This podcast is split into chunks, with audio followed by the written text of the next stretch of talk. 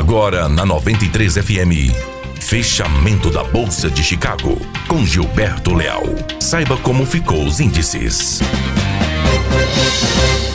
Olá, boa tarde. Hoje, segunda-feira, 3 de junho de 2019. Aqui Gilberto Leal e este é mais um boletim de fechamento de mercado, trazendo as principais notícias da Bolsa de Chicago e também fechamento de câmbio na B3, falando diretamente para 93 FM. Chicago segue fundamentado nas adversidades climáticas americanas é, fechando o dia para a soja com um leve alta de 1,25 pontos, contrato junho valendo 8 dólares e 79 centavos de dólar por bushel, para o milho, queda de 2,75 pontos, contrato junho valendo 4 dólares e 24 centavos de dólar por bushel.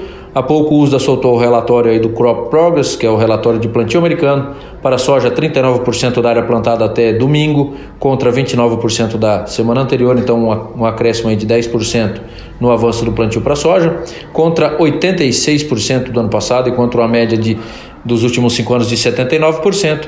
Para a soja, esse relatório veio dentro é, da expectativa do mercado, mas porém no número mais baixo de 39%. Para o milho, é, plantado até domingo, 67% da área americana contra 96% do ano passado e também contra uma média dos últimos cinco anos de 96%.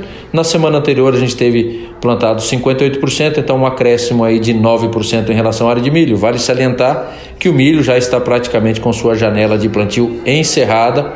Esse relatório de plantio de milho veio abaixo da expectativa do mercado, que pode abrir um canal de suporte de novas altas em Chicago no pregão de amanhã. O mercado vai seguir fundamentado nos padrões climáticos americanos. Para os próximos dias, mapas aí indicam excessos de chuvas para os próximos 10 a 15 dias. O mercado também segue atento ao aumento da tensão comercial entre China e os Estados Unidos. Falar um pouquinho de câmbio. Câmbio fechando o dia em queda de 0,89%, valendo 3,89 no fechamento. Teve máxima do dia 3,93,50 e mínima do dia 3,88,30. Hoje, novamente, o mercado com otimismo local, com a melhora aí da articulação política do governo Bolsonaro em torno da é, Previdência, somado também à expectativa do mercado global para uma possível queda da taxa de juros nos Estados Unidos.